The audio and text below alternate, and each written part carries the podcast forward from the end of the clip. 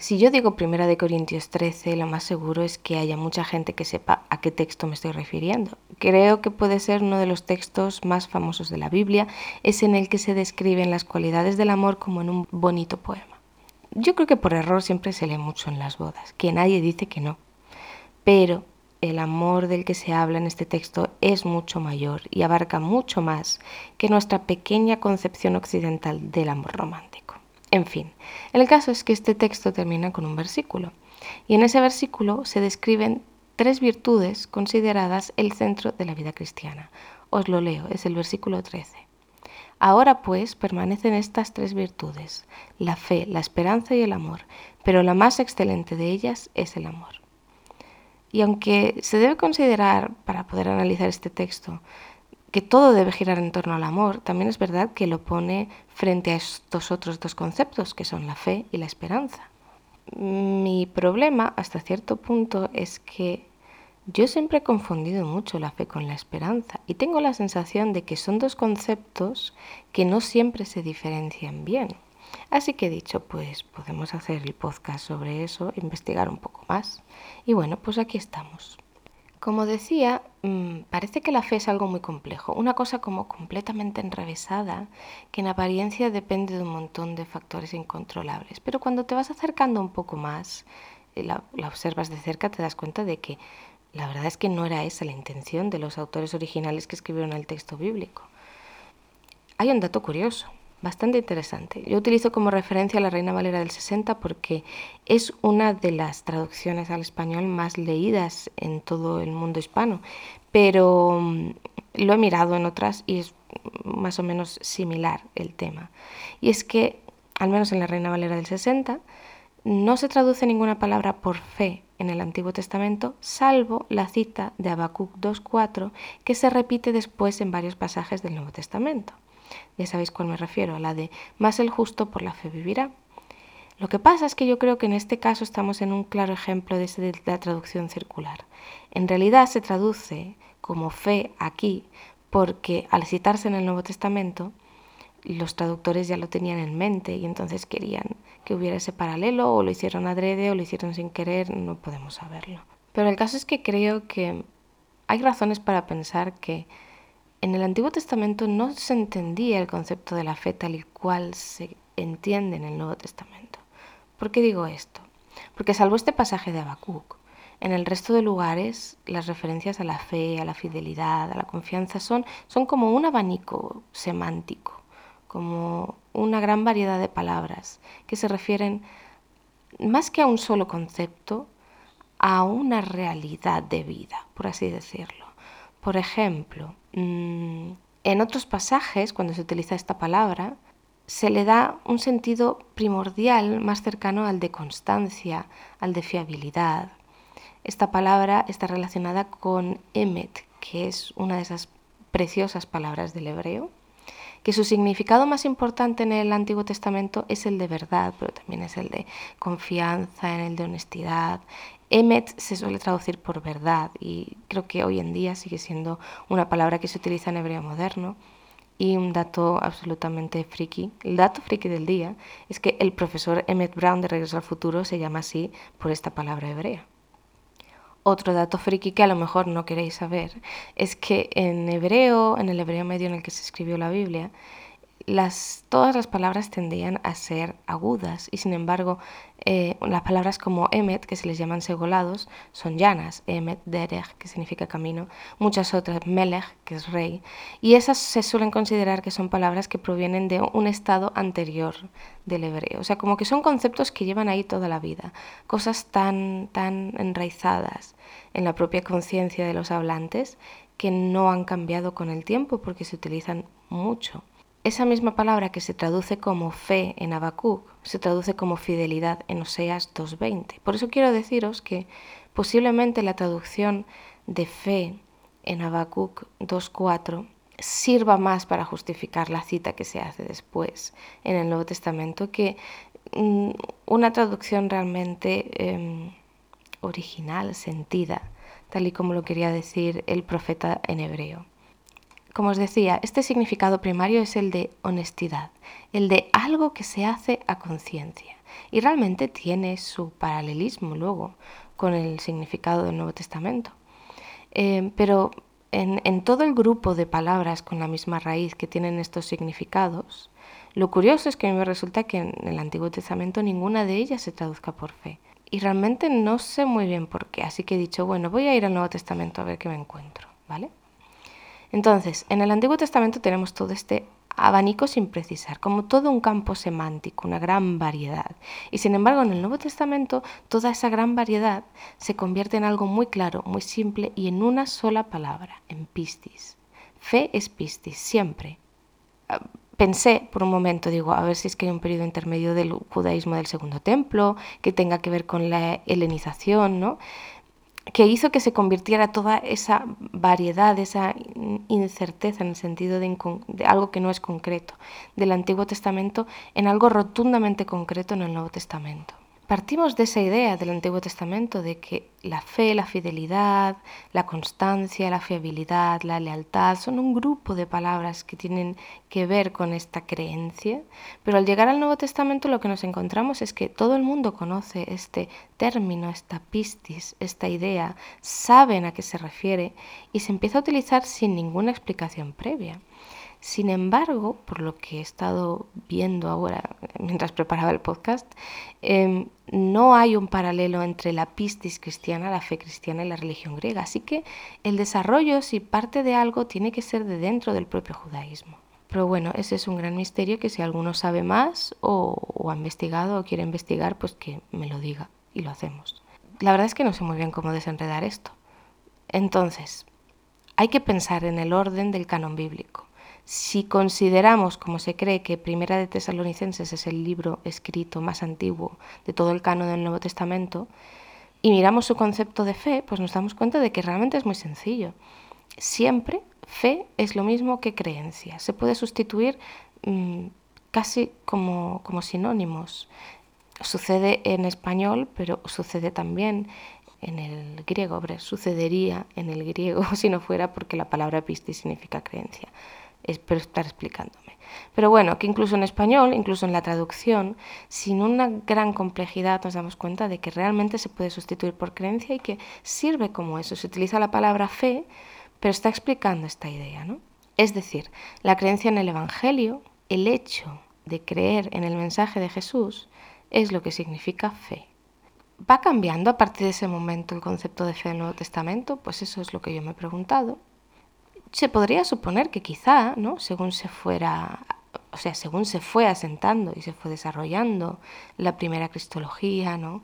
según eh, los discípulos empezaron a predicar sobre el Evangelio de Jesús, a intentar aplicarlo a otros contextos diferentes y a poner todos esos principios en práctica, pues cabe pensar, ¿no? Pues que habría acabado, que fuera entonces cuando comenzara el desarrollo de ese concepto, ¿no? Que se fuera volviendo de algún modo más complejo. Pero es que es asombroso que no pasa eso en ningún momento. Bueno, en las cartas de Pablo ya vemos que realmente en algunas hablan, desarrolla un poco más qué es la fe. A ver, es que es uno de los temas centrales del Nuevo Testamento y lo estoy intentando resumir un poquito, ¿no? Pero bueno, luego en realidad no es una gran complejidad de término, no, no, no, implica nada realmente complejo. Luego pasamos a los evangelios sinópticos, que son Mateo, Marcos y Lucas, y en el relato de Jesús lo que se percibe, lo que se explica es que la fe, esa creencia básica, sigue siendo una creencia, sigue siendo así de simple, pero es la que precipita los milagros. Cuando Jesús hace milagros, a menudo dice, tu fe te ha salvado. Cuando perdona, también dice eso. De hecho, en los evangelios, sobre todo en los sinópticos, se ve muy claro. La enseñanza de Jesús acerca de la fe, la creencia básica en quién es Él, en cuál es su obra, en qué es lo que está enseñando, es la que abre las puertas a que sucedan cosas que modifican la realidad. Y esta es una cosa que al leerla yo misma, al pensarla, me ha dado como una sensación muy grande de sentido. La fe es la que hace que sucedan cosas que modifican la realidad. Cuando Jesús explica qué es la fe, dice que la fe salva, pero no según un concepto de salvación escatológica más allá de la muerte, no sé muy bien cómo llamarlo. No es otra cosa que sucede al otro lado de la vida. Es la salvación que se vive hoy. y por lo tanto la fe que hace posible que cambie la realidad de hoy, la de aquí. Si se entiende esto, así de una manera tan clara, tan básica, entonces se puede entender el concepto del reino de los cielos que en el propio Padre Nuestro de Jesús, en Mateo 5, viene a nosotros en presente. No es algo que vendrá, no es algo que vendría, no es algo que pudiera venir, sino que el reino de los cielos viene a nosotros. Es la predicación de Juan el Bautista y siempre es en presente. Y de repente encuentra esta consonancia tan clara en este tema de la fe. Insisto, la fe es algo muy sencillo, pero aquellas posibilidades que abre es lo que es lo maravilloso.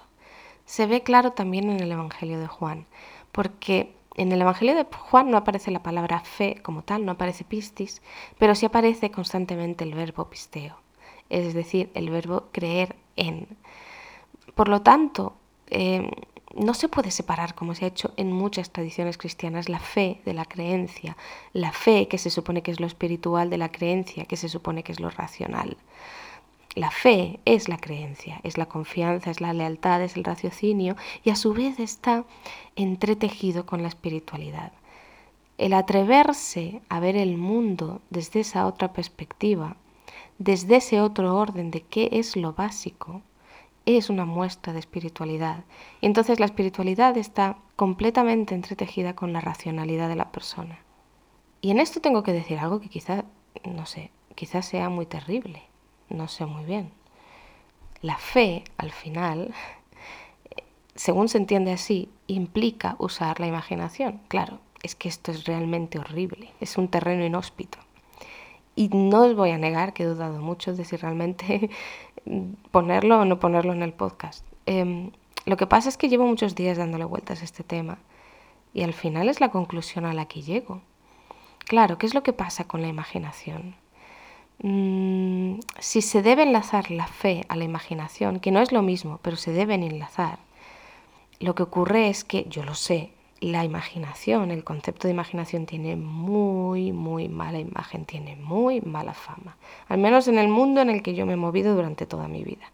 Yo siempre he escuchado dos conceptos que no son complementarios para la imaginación. Por un lado está la imaginación de los niños, la de los artistas, la de la gente creativa, y luego está un significado de imaginación que se asemeja más al de una ensoñación o una fantasía, ese típico, esos son imaginaciones tuyas. Entonces, claro, da la sensación de que usar esta palabra quizá no sea una buena idea porque está un poco contaminada. Para explicar ese concepto de la fe necesitaríamos que la imaginación recuperara su aspecto más inocente, más puro y limpio. Y sé que quizás se podría usar la palabra visualización, por ejemplo, pero es que tengo un problema con esa palabra y es que suena muy empresarial. o a lo mejor yo soy la que estoy contaminada, ¿no? Em, quizá esa palabra también la hemos pervertido. ¿eh? Pero en fin, si vamos a utilizar la palabra imaginar en este sentido más, más puro, más limpio, sin esos añadidos de significado tan negativos y tan peyorativos, imaginar al final es proyectar algo sobre nuestra mente, es darle forma a algo que todavía no existe, de lo que no se tienen referencias sensoriales, pero por alguna razón sí tenemos información es una cualidad muy extraña a la que estamos muy acostumbrados, pero que realmente es, casi como una anomalía ¿no? en el mundo natural. Y estoy tan pesada con este tema de la imaginación y de utilizarlo para explicar la fe, porque la verdad es que el gran texto del Nuevo Testamento que da la gran definición clara de lo que es la fe, que es Hebreos 11, que es ese versículo 1, el famoso, la fe es la certeza de lo que se espera, la convicción de lo que no se ve, pues resulta que se puede admitir en él, admite perfectamente la idea de la imaginación. Yo creo que lo que pasaba es que esa palabra pues no existía en aquella época, no existía ese concepto para definirlo. Pero si lo queremos traducir a nuestra cultura actual, creo que la palabra imaginación es la que más encaja en esta definición. Nosotros ahora tenemos un concepto que explica esa proyección de lo que no se ve, esa certeza de que podemos esperar en eso que de momento solo parece estar en nuestra mente. Y no se supone que es algo solamente mm, racional, sino que también es algo espiritual y sobre todo que es algo legítimo. Jesús habla de que la fe tiene tamaños, de que puede crecer, y esa también es una cualidad de la imaginación. La imaginación se puede entrenar. Siempre se dice que los niños tienen una gran imaginación, y Jesús decía que el reino de los cielos es de los niños. Puede que esto esté teniendo mucho sentido para vosotros o puede que os esté sonando absolutamente mal. Pero para mí supone un grandísimo consuelo si utilizo esta definición de imaginación que es limpia y que es serena.